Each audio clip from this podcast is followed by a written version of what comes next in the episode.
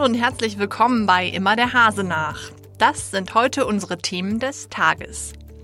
Der Zauberwürfel am Osnabrücker Neumarkt beschäftigt die Stadt und die Gerichte. Warum? Das erfahren Sie in unseren Top News. Nachdem die Herrensitzung der Königsfelder Karnevalisten einen Strip-Skandal ausgelöst hatte, haben gestern Abend die Damen gefeiert. Wie es dabei zugegangen ist, berichtet meine Kollegin Lea Becker im Schwerpunkt. Und im Newsblog geht es um eine geschlossene Tankstelle und ein beliebtes Partyspiel. Sie hören immer der Hase nach, den Podcast aus der NOZ Lokalredaktion am Donnerstag, den 30. Januar. Heute mit Luisa Riepe. Wie geht es weiter am Neumarkt? Diese Frage beschäftigt viele Osnabrücker wohl wie keine andere. Eine zentrale Rolle spielt dabei ein Grundstück mit dem bürokratischen Namen Baulos 2. Das ist direkt vor dem H&M-Gebäude. Hier wird ein Hotel gebaut, doch einer der Nachbarn hat offenbar etwas dagegen.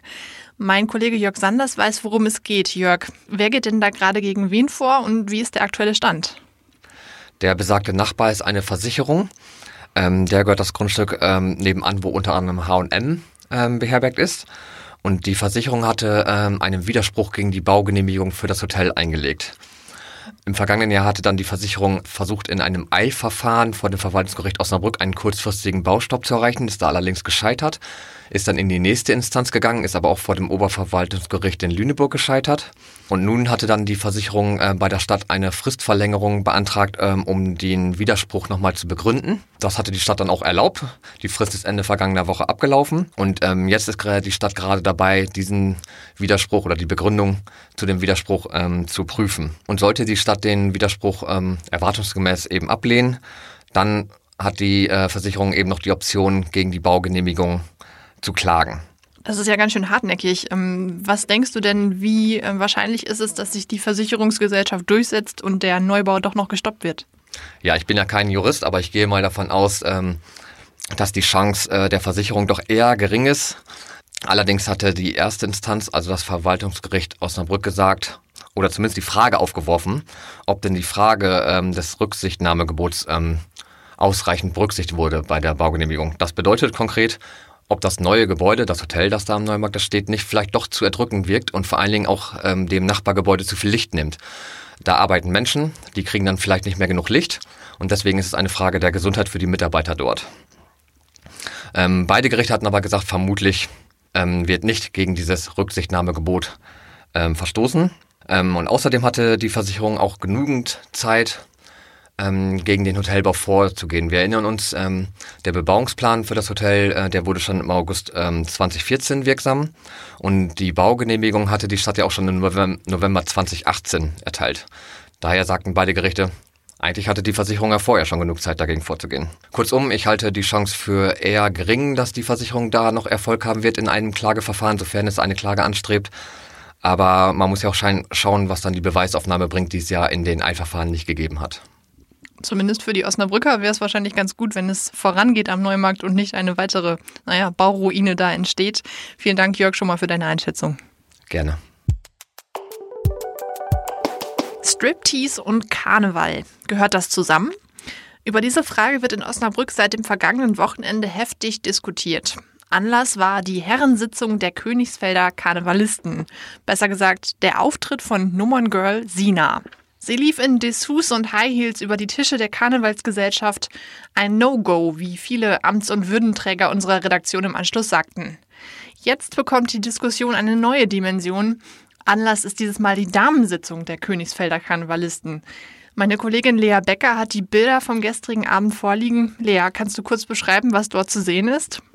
Ja, es ist ein junger, muskulärer Mann zu sehen, ähm, der größtenteils oberkörperfrei in den Zuschauermengen bei den Damen ist, sich über die Brust streichen lässt oder aber auch im Handstand ähm, vor einer Dame im Stuhl sitzt und mehr oder weniger den Schritt in ihr Gesicht drückt. Später lässt er dann auch noch die Hose fallen und ist nur noch in einem Slip zu sehen. Eine freie Mitarbeiterin von uns war ja gestern von, vor Ort und hat ähm, uns berichtet, was sie gesehen hat.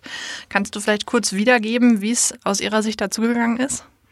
Ja, also es schien heiß herzugehen. Ähm, die Frauen haben das anscheinend sehr genossen und ähm, fanden das auch sehr gut, haben applaudiert, gelacht, ähm, haben alle Spielchen mitgemacht, ihn eingecremt, ihm die Hose geöffnet und so weiter. Das ist ja ganz schön pikant, zumal, wie gesagt, in den letzten Tagen darüber diskutiert wurde, ob Striptease in dieser Art überhaupt noch zeitgemäß ist. Du hast ja auch heute wieder einige Reaktionen eingefangen. Wie sind die denn ausgefallen?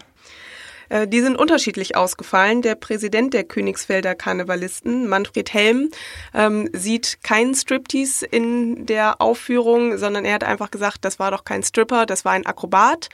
Ähm, und er ist auch ein bisschen darauf eingegangen, dass die Frauen ja sich auch das gewünscht haben, dass sie auch mal so einen Boy bekommen. Ähm, auf der anderen Seite haben wir den Präsidenten des Bürgerausschusses Osnabrücker Karneval, René Herring, ähm, der zwar selber nicht vor Ort war und deshalb sich nicht so wirklich äußern wollte, aber einfach nochmal bekräftigt hat, was er auch schon zur Herrensitzung gesagt hatte, dass äh, ein, ja, ein vernünftiges Nummerngirl durchaus zum Karneval dazugehört, aber eben kein Striptease oder pornografische Darstellung. Die Bilder von gestern Abend werden wir natürlich auf noz.de und in der Zeitung veröffentlichen. Ich glaube, dann können sich alle Hörer und Leser ein eigenes Bild davon machen, was das denn nun war, Striptease oder Akrobatik. Festhalten können wir aber jetzt schon mal, Strip-Einlagen gehören längst nicht für alle Narren zum Karneval dazu, egal ob sich nun eine Frau oder ein Mann auf der Bühne auszieht. Danke, Lea.